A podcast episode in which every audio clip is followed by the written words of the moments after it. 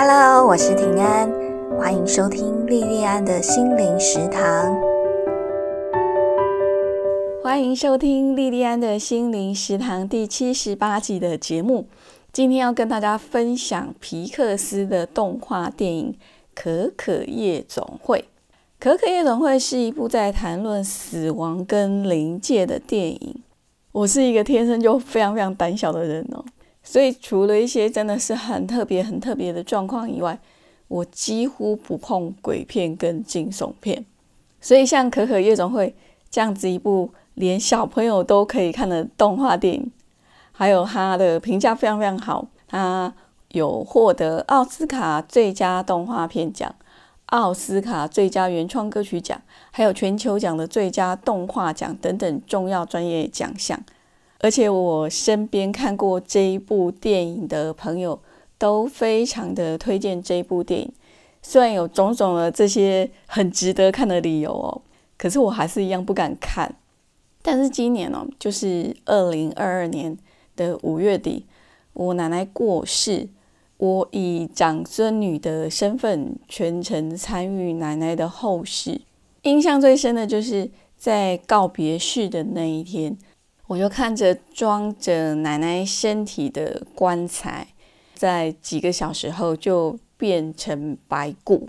这一次的整个处理过程，让我发现说，我一定得去正视死亡这个人生一定要面对的课题。尤其我现在已经是坐四望五，生老病死的老病死这三个。我一直以来不太想面对的议题，我现在也越来是想要逃也逃不掉了。《可可夜总会》这一部动画电影的故事背景是在墨西哥的亡灵节。亡灵节它是墨西哥很重要的传统节日，它有点类似我们的清明节跟农历七月。时间是在每一年的十一月一日跟十一月二日，在墨西哥的这个节日里面，他们会在家族墓园附近就搭起祭坛，祭坛上面就放上过世亲人的照片，然后照片前面就放他们生前爱吃的食物，然后从墓地到祭坛会铺上万寿菊的花瓣。祭坛上面有放照片的这些亲人，他们就会走这条万寿菊铺成的路，跟在阳间的这些亲朋好友相聚。那在这部电影里面，一开始就是主角是一个小男孩，叫米高。米高他就在讲他高祖父母故事啊。然后他是怎么讲呢？他是用一个一个的剪纸啊，剪纸艺术的剪纸去讲这个他的高祖父母的故事哦。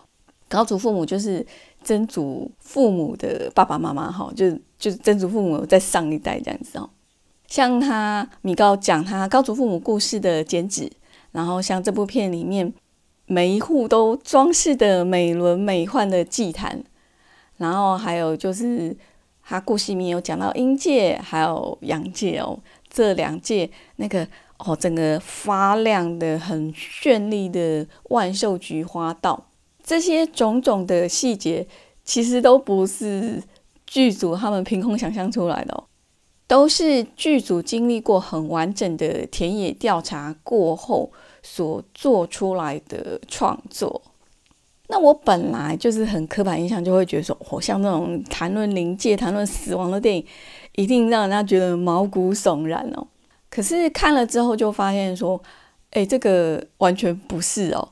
它基本上就是一部很温馨、有点刺激，甚至在影片开始的时候，我还以为这是一部在鼓励大家勇敢追求梦想的励志电影。可可夜总会的主角是一个男孩，叫米高。他们家是一个女性的长辈，大部分都很强势、很权威的一个家庭。米高他的高祖父很多很多年前，就是在米高出生以前呢，就为了追求梦想抛家弃子。他的高祖母叫伊美代，伊美代就靠着去做鞋子，撑起整个家庭的生计。高祖母之后的几代，他们就传承他高祖母做鞋子的这个事业，所以米高就很理所当然的被期待说，他以后就是很自然要进入家族企业里面，然后在家族的企业里面工作。可是米高他却对做鞋子这个工作没有兴趣，但是他非常非常的喜欢音乐。好死不死，他喜欢音乐这件事情就犯了他们这个家族的大忌，因为在米高的这个家族里面，音乐是绝对禁止事项。因为当年他的高祖父离开家的原因，就是为了音乐。刚刚讲的这个部分是可可夜总会的开场，看到开场。我以为这个是以米高这个男孩的视角要来看，说如果当家人反对你的梦想的时候，你应该要怎么办的一个故事。一直看下去，看到后来才知道，其实这个冲突只是整个大故事里面的一部分。在亡灵节的时候，米高家他们家的祭坛。最上面的地方是他的高祖父母的合照，在这张合照里面，他高祖父的脸是被撕掉的哦。可是高祖父他拿的那个吉他，跟故事里面一个很红很红的音乐人叫德古拉斯是一模一样。米高就以为说德古拉斯就是他的高祖父。后来米高他跟他的家人闹翻以后，他就离家出走，去德古拉斯纪念馆，想跟这个德古拉斯纪念馆里面那个德古拉斯的铜像借吉他，他要去参加音乐比赛，开启他的梦想旅程。可是却因为这样的缘故，就进入灵界。那进入灵界之后呢，还意外发现。德古拉斯这个非常非常红，那种超级大巨星，他走红的真相，而且后续还引发一连串的效应，带来米高他整个家族的大和解。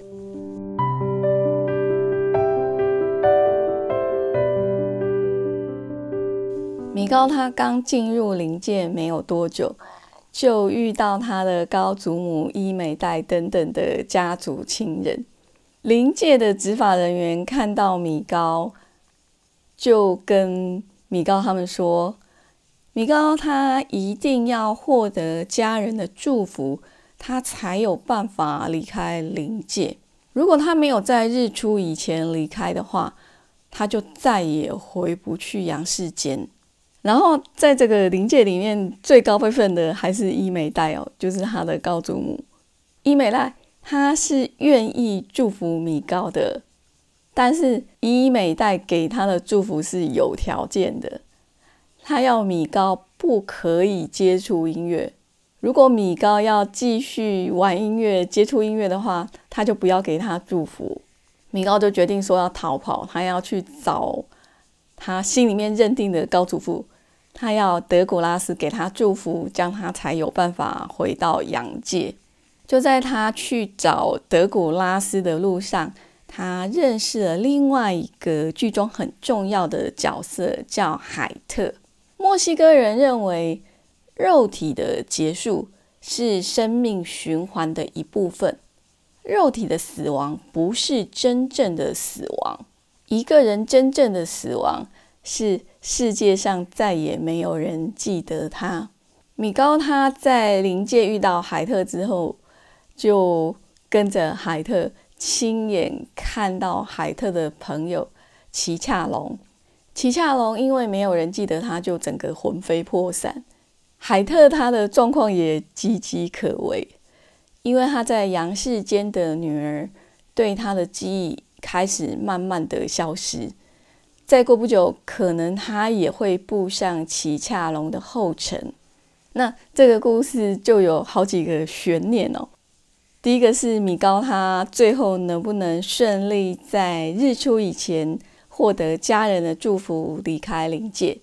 还有米高的高祖父真的是德古拉斯吗？海特最后的结局是怎么样？可可夜总会的整个故事就在好几个疑团、好几个谜团中，透过一个一个的事件，慢慢的往前推进。在整部电影里面，让我看了最有感觉的是德古拉斯这个角色，还有米高的高祖父。我这边就会有一个小小的剧透哦，德古拉斯并不是米高的高祖父。在整部电影里面，我对这两个角色非常非常的有感觉。这两个角色让我去思考，在追逐梦想的过程里面，我们所付出的代价是值得的吗？德古拉斯在这部电影里面，他就是一个那种巨星级的人物。无论他是在阳世间还是在灵界，都是那种走到哪里都是千万人追捧崇拜的大明星。像米高就是他的超级铁杆粉丝。可是后来的某个机缘，米高才发现，德古拉斯他的成功其实是来自剽窃他的一个有革命情感的好朋友他的创作。除了剽窃以外，他还把这个跟他有这么深厚情感的朋友给杀掉。德古拉斯这个角色让我想到，在新闻世界里面曾经看到过的很多为达目的不择手段的人。其实类似这样子的人，我想我们每个人在我们实际的生活里面。可能多多少少都有看过，比方说，在我小的时候，我就曾经看见过，因为家族的亲人长辈过世以后，我的上一代的长辈们，他们为了土地，为了遗产，就手足反目，像这样子的案例。我后来也在我身边几个朋友的家族里面有陆陆续续看到这样子的例子，看到这样子实际活生生血淋淋的这些案例。虽然我年纪已经不小，可是我看到这些人为了他自己的欲望跟私利。所展现出来那种很狰狞的脸孔，我还是会觉得很匪夷所思哦。不知道是不是因为我太天真，还是我的见识不够？我一直都觉得，不管日子过得怎么样，人跟人之间的信任跟关系，比我们眼睛看得到这些物质可见的利益重要太多太多。像在这个电影里面的这个德古拉斯，看到后来，我就会觉得说，哎，他真的是一个很心狠手辣的人。可是米高的高祖父，他的个性就跟德古拉斯完全不一样。米高的高祖父当年虽然为了追逐梦想抛家弃子，但是他在离家奋斗很多年以后，他也有觉醒。他觉醒到说。生命里面最重要的资产还是关系本身。可是这个觉醒好像来的有点晚。他让他的女儿，他的女儿就是米高的曾祖母可可，他让他的女儿可可一辈子都活在对他父亲的思念之中。他也让他的太太伊美代，伊美代即使到了临界。也没有办法原谅他。《可可夜总会》这一部电影让我思考最多的是，在我们生命里面最重要的东西是什么？尤其哦，在进入中年以后，会觉得日子过得特别快，随随便便一件往事，它的时间都可以追溯到十年以上的时间。在这部电影里面提到死后的人生。关于死后的人生，各个宗教都有各自不同的看法。可是，无论这个看法是轮回、不断轮回的很多很多来世，或者是天堂，其实跟这些我们不知道的这个这一世结束以后未知的这个死后世界相比哦，我们这一生的生命其实是非常非常短暂的。我听说过一个说法：宇宙之间能量恒定，善出者善返。